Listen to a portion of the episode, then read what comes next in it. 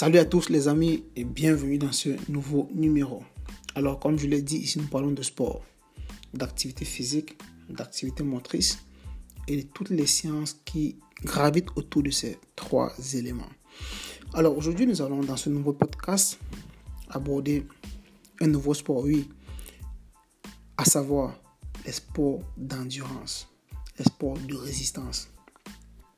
On va comme ça essayer d'aller mettre un pied dans euh, les sports de, résistance, on va essayer de, les classifier en fonction du, euh, de, la durée et en fonction du métabolisme.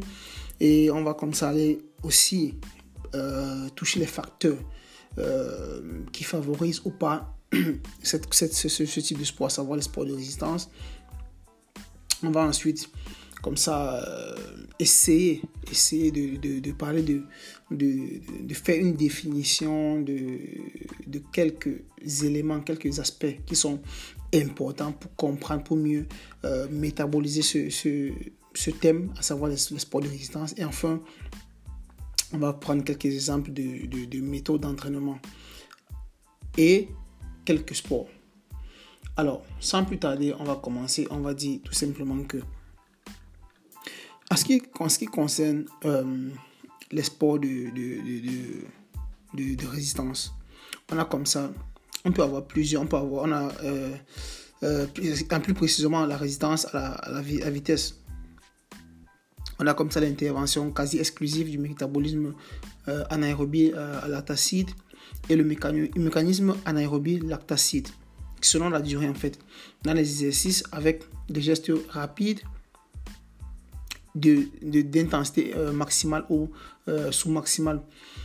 Euh, on, a comme, on a pas avoir une durée possible jusqu'à 45, 45 secondes. En ce qui concerne précisément la résistance à la vitesse.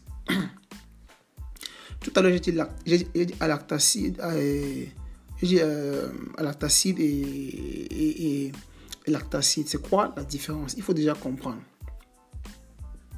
Quand on dit lactacide, c'est comme ça quand on dit lactacide, un mécanisme anaérobie lactacide, c'est un mécanisme durant, c'est comme ça la capacité à résister à des efforts pouvant aller jusqu'à 5 ou 6 secondes, répétés dans le temps avec une récupération plus ou moins complète. Quand je dis récupération, c'est ou encore un temps de rétablissement plus ou moins complet.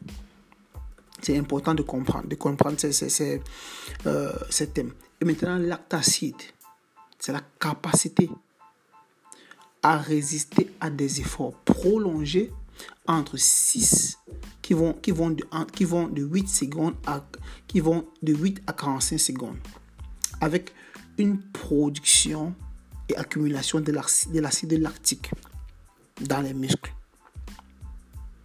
Voilà la différence entre le mot alactacide et lactacide. Maintenant, on va essayer de, classifier euh, les sports. On va, hum, disons, partons tout de suite avec la résistance de courte, les sports de résistance de courte durée.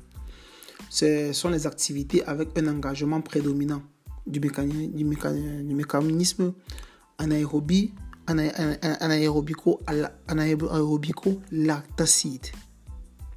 Et il faut dire que ça, nécessite un bon développement de la résistance, de la force et de la vitesse. Il dis de la résistance, euh, de la force, et la résistance à la vitesse. Parce que le travail peut être prolongé de, peut être prolongé de 45 à, à 120 secondes. Maintenant, ça c'est la résistance de courte durée. Maintenant, la résistance de moyenne durée. L'espoir de résistance de moyenne durée, je veux dire, ça implique les mécanismes, le mécanisme des, des, des ça le mécanisme, euh, disons, aérobique. Ça, ça, implique le mécanisme aérobique et anaérobique lactacide. Et, et, le travail peut durer entre 2 et 8 minutes. Ici, on est dans les minutes, on n'est plus dans les secondes. Je dis ça implique soit le mécanisme, ça implique soit le mécanisme aérobique et le mécanisme anaérobique. Maintenant, on dans les sports d'endurance de longue durée. Les sports d'endurance de longue durée. Euh, qui vont à plus de 8 minutes et qui peuvent continuer même pendant plusieurs heures d'activité aérobie. Avec un engagement prépondérant des secteurs euh, cardiovasculaires, dans du cœur, de vaisseaux sanguins et respiratoires, dans le système respiratoire. On peut diviser euh, les sports de résistance ou d'endurance de longue durée en, quatre temps. Le premier degré, deuxième degré, troisième degré et quatrième degré. En ce qui concerne les, le premier degré, c'est-à-dire les, les, de, les sports de résistance de longue durée, du premier degré, qui vont de 8 à 35 minutes. Il faut dire que le carburant ici utilisé est principalement dû au, au glycogène musculaire. Alors que, je dis, le, le carburant utilisé ici est dû, est dû essentiellement au, euh, du, essentiellement du, glycogène musculaire. Alors que la consommation de graisse est très très très limitée. Disons que l'effort, l'effort dépasse ici, l'effort, euh, dépasse le seuil anaérobique. Et une fois comme parce que l'effort dépasse euh, le seuil anaérobique, par conséquent, il, est, il se produit également de l'acide lactique qui conditionne l'intensité et la durée du travail. Ça, c'est les caractéristiques qui concernent les, sports de résistance de longue durée de premier type. Parce que j'ai dit que ça, j'ai dit ces quatre types. Maintenant, les, sports d'endurance euh, de deuxième type qui vont, de, qui vont de 35 minutes à 90 minutes. Il faut dire que dans ce cas, on a un, an, euh, disons, il y a un mélange de graisse, un mélange de, de, graisse et de glucides qui, qui, est, utilisé. Parce qu'on utilise un mélange de graisse et de glucides avec une prévalence de, des glucides. Maintenant, dans ce type de sport, les tensions musculaires sont proches du seuil anaérobique. C'est très très important. Alors, allons dans, maintenant dans l'endurance du troisième type, ou encore les sports, encore les sports euh, d'endurance de troisième, de troisième type qui, vont de 90 minutes à 360 minutes. Ici, l'utilisation des graisses est très très répandue. Est très très répandue. Les tensions musculaires sont, sont loin du seuil anaérobique. Et il faut dire que les caractéristiques psychologiques et motivationnelles jouent un rôle important dans la poursuite de, l'activité, dans la poursuite de, dans la continuité de ce type de sport. C'est très important. Maintenant, allons euh, au dernier type, encore les, sports de résistance euh, euh, de quatrième type, qui, qui, vont au-delà de 360 minutes. Ici, dans ce type de sport, l'énergie est fournie presque exclusivement par la graisse, par les graisses du corps et du corps. Et les tensions musculaires sont faibles et les caractéristiques psychologique et motivationnel joue un rôle prédominant dans ce type de sport. C'est important de le savoir.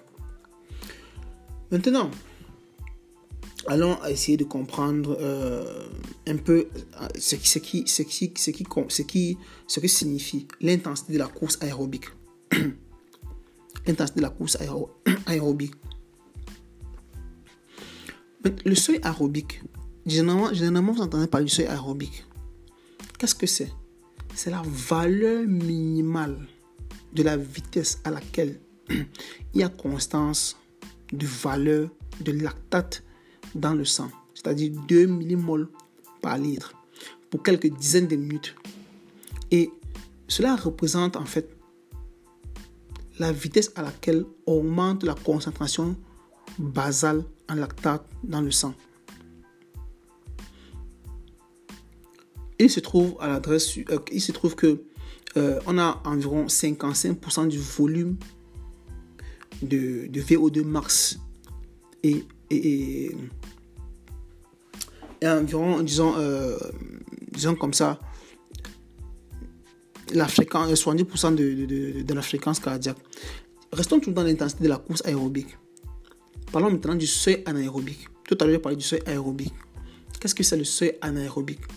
C'est la valeur maximale de la vitesse à laquelle il y a une constance des valeurs de lactate. Cette fois-ci, c'est 4 millimoles par litre dans le sang pour une dizaine de minutes. Tout à l'heure, j'ai parlé de la, du seuil aérobique. J'ai dit c'est la valeur minimale de la vitesse à laquelle il y a, il y a constance de valeur lactate sanguin, 2 millimoles par litre. Et je parle maintenant de la, du seuil anaérobique. C'est très important de, de, de, de, discerner. Qui est la valeur maximale de la vitesse à laquelle il y a une constance de valeur de lactate, qui cette fois-ci est 4 millimoles par litre dans le sang pour une dizaine de minutes. Il faut dire qu'il existe toujours un équilibre entre le lactate produit et, et, et, le lactate produit et le lactate euh, qui, est, disponible. Au-delà, il y a une il y a accumulation et blocage fonctionnel conséquent. Maintenant, la vitesse aérobique maximale, qu'est-ce que c'est? La vitesse aérobique maximale, ou encore la VAM, on en plus, plus souvent, vous en entendez dans le jargon la VAM. C'est la valeur à partir de laquelle il y a la valeur à partir de laquelle la consomme, il, y a, il, y a, il y a consommation maximale d'oxygène. Et c'est présent dans 99 ou à 100%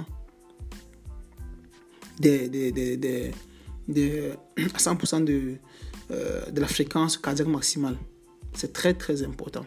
Maintenant, quels sont les facteurs qui peuvent favoriser ce type de sport, à savoir les sports, euh, les sports de résistance ou d'endurance Il y a premièrement les facteurs anthropométriques. C'est-à-dire l'athlète résistant à une carrure, euh, disons, il a une carrure longiligne et, légère. Parce qu'il y a un rapport, il y a un rapport euh, entre son poids entre son poids et sa puissance favorable. C'est le premier facteur. Le second facteur, c'est le, facteur psychique. Je l'ai dit. Dans le, je l'ai dit précédemment. Et du point de vue psychologique, il faut une forte capacité d'application et d'endurance qui sont nécessaires. C'est nécessaire parce que c'est fondamental dans les courses, dans la course de longue durée, surtout en entraînement. Maintenant, il y a aussi le facteur physiologique il faut avoir une prédisposition centrale et périphérique. En ce qui concerne la prédisposition centrale et périphérique, je vais expliquer de quoi il s'agit. En ce qui concerne la, prédisposition centrale physiologique, il, faut garantir l'apport d'oxygène aux muscles. L'apport d'oxygène aux muscles. Cela dépend de la respiration, qui comprend la ventilation pulmonaire, la diffusion à travers la membrane, membrane alvéolaire la liaison avec l'hémoglobine. C'est ce qui concerne la respiration. Et aussi la fréquence et le débit systolique. et aussi la circulation centrale et périphérique. Maintenant, en ce qui concerne la prédisposition périphérique, on a, cela fait référence à l'utilisation de l'oxygène par le muscle et qui dépend de deux choses. Le passage de l'oxygène dans le sang vers les, du, sang vers les fibres musculaires. Et ensuite, l'utilisation de l'oxygène dans, dans, la, cellule euh, musculaire. Maintenant, aussi la prédisposition, euh, le facteur euh, prédisposition euh, sur le plan euh, physiologique, toujours, on parle du plan musculaire aussi. Ça renvoie à quoi? Ça renvoie à une forte corrélation entre la consommation maximale d'oxygène et le pourcentage de fibres lentes. Car les athlètes de cette spécialité, les athlètes de spécialité comme les sprinteurs ou les coureurs de demi-fond présentent les, les sprinteurs et les coureurs de demi-fond présentent des différences dans le pourcentage de fibres euh, de l'ordre de, 20 à 25%. Et ensuite, il y a aussi les facteurs de coordination qui comprennent des aspects. Premièrement, les aspects liés à la technique de course et deuxièmement, à la, à la, fluidité de l'aspect de, de, contraction et de contraction musculaire. C'est très très important. Alors maintenant, comme ça, dans euh, l'évolution de, la résistance euh, de, de, de, VO2 max. c'est quoi C'est la quantité, le VO2 max, c'est la quantité maximale d'oxygène que le corps est capable d'utiliser dans une unité de temps. Je répète, le, 2, le VO2 max, c'est la quantité maximale d'oxygène que le corps est capable d'utiliser dans une unité, dans l'unité de temps. L'unité de temps, c'est en millilitres euh, par kilogramme par minute. Il faut dire que le VO2 max augmente progressivement jusqu'à l'âge de 16 à 17 ans, dans, euh, chez les, chez les hommes euh, et, chez les, environ les, chez les hommes. Et les femmes ont tendance à, diminuer.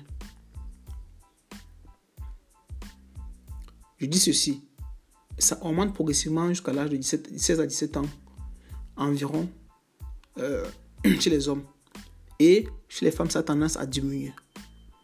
Et la, la, il faut dire que la, la, la, la, capacité aérobique est plus faible chez les femmes et est due uniquement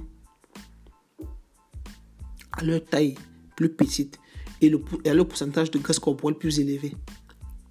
Je dis la capacité aérobique généralement est plus faible, c'est inférieur chez les femmes et c'est dû à deux choses. Premièrement, à leur, de façon générale, à leur taille plus petite et aussi à leur pourcentage de graisse corporelle élevé. Alors maintenant, dans quelques définitions. Il faut euh, définir, on peut définir, euh, on peut définir comme ça euh, de la différence entre la, entre, la capacité et la, et la puissance. La capacité désigne l'aspect quantitatif de mécanisme métabolique. La puissance fait référence aux aspects qualitatifs du mécanisme lui-même. Et il est, dans un rapport avec le temps.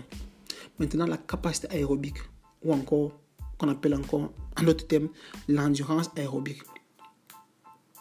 C'est la quantité de travail produite en ne tirant que du mécanisme aérobique, aérobie. Et cela garantit la possibilité de prolonger le travail pendant une longue période grâce à la présence optimale des substances énergétiques, qui sont ici généralement le glycogène musculaire et le glycogène hépatique. Compte. C'est ça, c'est euh, comme ça la définition des capacités aérobiques. Parlons, parlons maintenant de la puissance aérobique. C'est quoi? C'est la quantité d'ATP. L'ATP, c'est l'adénosine triphosphate. La quantité d'ATP que le métabolisme aérobie d'un athlète est capable de synthétiser dans l'unité de temps. C'est très important. Je dis la puissance aérobique. C'est la quantité d'ATP. L'ATP, c'est l'adénosine triphosphate que le métabolisme aérobique d'un sujet ou d'un athlète est capable de synthétiser dans l'unité de temps. Il faut dire que la consommation maximale, consommation maximale d'oxygène, et ça comprend la consommation maximale d'oxygène et, l'intensité maximale du travail qui est réalisable en dessous du seuil anaérobique. Parlons maintenant du VO2 max. Qu'est-ce que, comme je l'ai dit tout à l'heure, ça exprime euh, comme ça la puissance euh, aérobique maximale, c'est-à-dire la quantité maximale d'oxygène qu'une personne peut absorber et transmettre au tissu. La consommation maximale d'oxygène est le volume maximal d'oxygène consommé en une minute. Et, ce volume peut être exprimé en valeur absolue, c'est-à-dire en litres par minute ou encore par rapport au poids corporel, c'est-à-dire en millilitres euh, par kilogramme par minute les valeurs moyennes pour une personne, euh, disons, de, 20 ans, on a comme ça, en termes de VO2 max. Qui le VO2 max, comme je dis, ça exprime la puissance aérobique maximale, qui est encore la quantité maximale d'oxygène qu'une personne peut absorber et transmettre au tissu. Je disais les valeurs moyennes en, termes de VO2 max. Chez un sujet de 20 ans, chez les femmes, c'est entre 32 et 38 euh, millilitres par, millilitres par kilogramme par minute. Chez les hommes, c'est entre 36 et 44 millilitres par kilogramme par minute. Passons à, la capacité de la capacité euh, lactacide ou encore la tolérance au lactate. Il faut dire que le total des travaux pouvant être effectués à l'aide du mécanisme lactacide O+, en général, la capacité de l'athlète à tolérer l'accumulation du, lactate dans les muscles dans le sang dans, dans le muscle dans le sang est caractéristique des charges anaérobiques prolongées. Passons maintenant à la puissance anaérobique lactacide. Ou encore le pic de lactate. C'est comme ça la quantité maximale d'énergie qui peut être transformée en une unité de temps par le système anaérobique lactique. Et, cette, puissance anaérobique est étroitement liée au processus énergétique anaérobique lactique à lactacide, dans lequel elle joue un véritable rôle de soutien. Disons que dans les conditions de puissance, de, puissance, de puissance lactacide euh, anaérobique maximale, il est possible de maintenir l'effort pendant quelques dizaines de secondes. Passons à la capacité anaérobie à lactacide. Qu'est-ce que c'est? C'est le travail total que le mécanisme à lactacide peut tolérer sans l'accumulation d'acide lactique. Un exemple, par exemple, c'est ce qu'on appelle le RSA. En anglais, c'est le Repeat Sprint Ability. Parlons de la puissance anaérobique lactacide. C'est la quantité de travail effectué dans l'unité de temps à l'aide du métabolisme anaérobie à lactacide. Maintenant, parlons de quelques exemples de, méthodes d'entraînement. On a la méthode de continu ou de, ou de, durée. C'est une méthode durant laquelle euh, on a comme ça des efforts continus d'intensité constante ou variable sur une longue période. Par exemple, le cross-country lent le cross-country, lent, moyen ou rapide. On a la méthode fractionnée comme deuxième méthode. Euh, bien évidemment, ce sont les fractions, fractions d'une course au rythme de la, au, rythme de la course euh, qui, permet un rétablissement, un rétablissement complet, légèrement au-dessus du seuil anaérobique.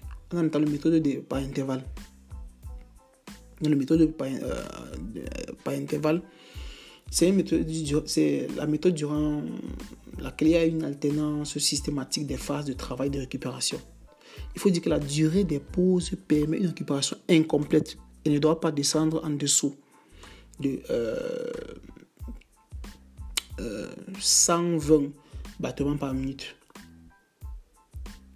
L'entraînement à intervalle, disons comme je dis, la méthode à intervalle peut être intensif ou excessif on la méthode intermittente. Ce sont des coups, ce sont des, disons, ce sont des, sollicitations, des courses euh, courtes et intensives de la plus haute quantité, de la plus haute qualité en alternance continue avec une récupération courte et active. On a par exemple, je peux donner un exemple, on a, euh, j'offre en 15 minutes de course à pied léger en sautant toutes les 10 secondes au-dessus de 5 obstacles. Maintenant, la méthode de répétition.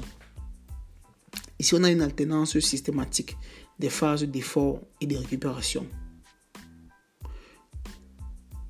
La durée de la pause est calculée de manière à ce qu'il soit possible, à ce qu'il soit possible de rétablir presque, de se rétablir presque complètement, c'est-à-dire une régénération active et passive.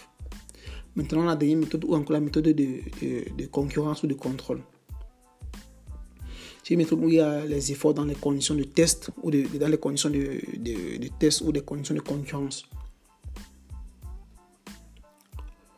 Parlons un peu de, puisque nous sommes dans les, dans les sports d'endurance, parlons un peu de, de, l'entraînement au marathon. Quels sont les objectifs généraux, généraux de l'entraînement au marathon? Puisque le marathon, c'est un sport d'endurance c'est réduire la consommation de glycogène à la vitesse de course ou encore augmenter la vitesse à la consommation égale. À consommation égale. c'est augmenter le taux d'élimination de lactate, améliorer la technique de fonctionnement, c'est-à-dire réduire la dépense énergétique. C'est se préparer aussi, surtout mentalement. Parlons un peu du, ski nordique ou encore le ski de fond, qui est un sport d'endurance prolongée. Ici, il faut dire qu'il est nécessaire de prendre en compte les actions perturbatrices, les types de glissement, euh, l'altimétrie, la technique de ski, etc. Maintenant, la capacité de performance aérobique est un facteur, est le facteur dominant dans le ski nordique. Et le mécanisme, anaérobie est nécessaire pour les ascensions et pour le ski rapide. Parlons maintenant du patinage de vitesse. Il faut dire que ça, le patinage de vitesse est entré dans le programme olympique depuis 1924 euh, à Chamonix. Et dans le domaine féminin, depuis, euh, chez les hommes, chez les hommes, depuis 1924 à Chamonix. Et dans le domaine féminin, chez les femmes, euh, le ski, le patinage de vitesse féminin à 1960 à Squaw Valley. Il faut dire que la piste est ovale 400 mètres de long, 13 mètres de large, divisé en trois couloirs. Oui, divisé en trois couloirs.